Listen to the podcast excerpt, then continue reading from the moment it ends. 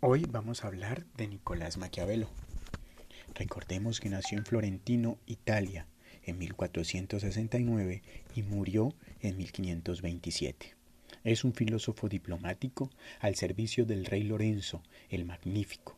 Este se encargó de hablar de la formación del Estado europeo. Su obra más importante y su obra cumbre que refleja su pensamiento es El Príncipe, el cual consiste en el arte de gobernar. Este refleja las cualidades de un gobernante y el comportamiento para tener el poder y poderlo mantener. Maquiavelo hablaba de un tipo de hombre renacentista. Este debía tener unas cualidades muy, muy particulares. La primera es que debía ser audaz. La segunda, aventurero. Aventurero no es aquel que va de lugar en lugar descubriendo nuevas cosas, sino aventurero hace hincapié aquella persona que es capaz de arriesgarse a hacer lo que otro no es capaz de hacerlo. Debe ser temerario, eso quiere decir que no debería ser cobarde. Una cuarta eh, tipo de hombre era que debía ser protector de las artes y de las letras. Cuando hablamos de ser un protector de las artes y de las letras, hablamos que éste debía velar porque su pueblo fuera educado.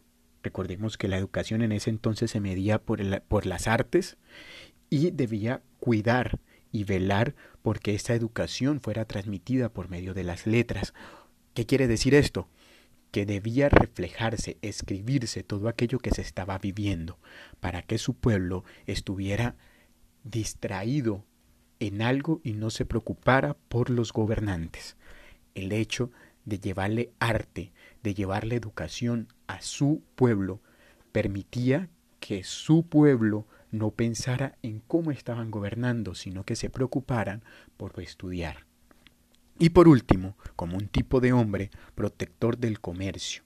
Recordemos que en ese entonces la navegación era la herramienta más importante para comerciar. Los barcos iban de un lugar a otro trayendo mercancías y estas mercancías deberían ser muy muy bien custodiadas. ¿Por qué?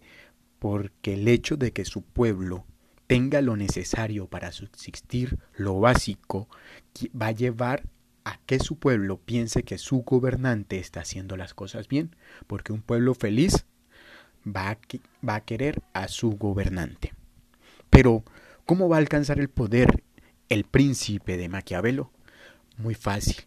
Debía llevar a la conquista por tres medios. ¿Cuáles eran esos medios? El primero, las armas. El poder se obtiene por medio de la guerra. Segundo, la intriga. ¿Qué quiere decir esto? De que cada o el príncipe debería empezar a generar murmullos dentro de su propia corte. Unos murmullos que iban a permitir sacar adelante su pensamiento. Y por último, la ayuda del pueblo, por medio de las revueltas. Este debía reflejarse al pueblo como la mejor opción de manejar las ideas y todo el destino de ese pueblo como tal. Debería verse como el superhombre, el superman de ese pueblo, que iba a ser el que iba a regir con una mejor capacidad a, a ese pueblo como tal y ese pueblo lo iban a impulsar a poder llegar al poder.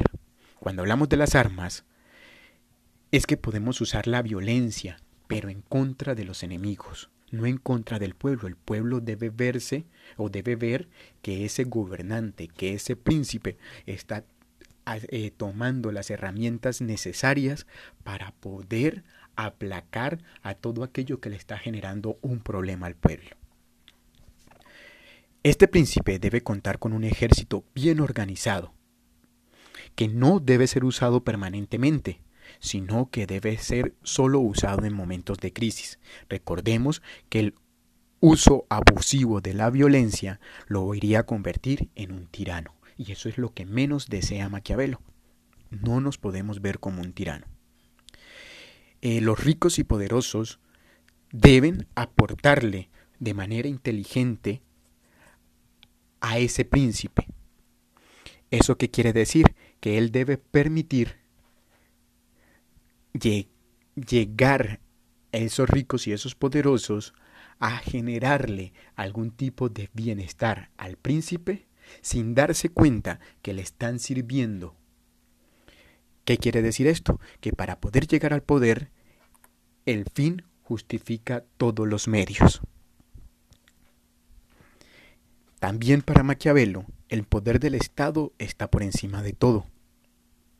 No se debe disimular con ideas bonitas ni, ni decorar todas esas ideas, sino que debe ser ideas totalmente claras para poder salvar los estados. Con esta idea de príncipe y de poder del Estado, Maquiavelo deja en entredicho muchas cosas. Una de ellas, y que nos debe servir para, para empezar a pensar a Maquiavelo, es ¿por qué es importante salvar a un Estado que puede dañar a sus ciudadanos? ¿Merece la pena salvarse. Y otra interrogante es si el fin justifica los medios, ¿qué justifica el fin?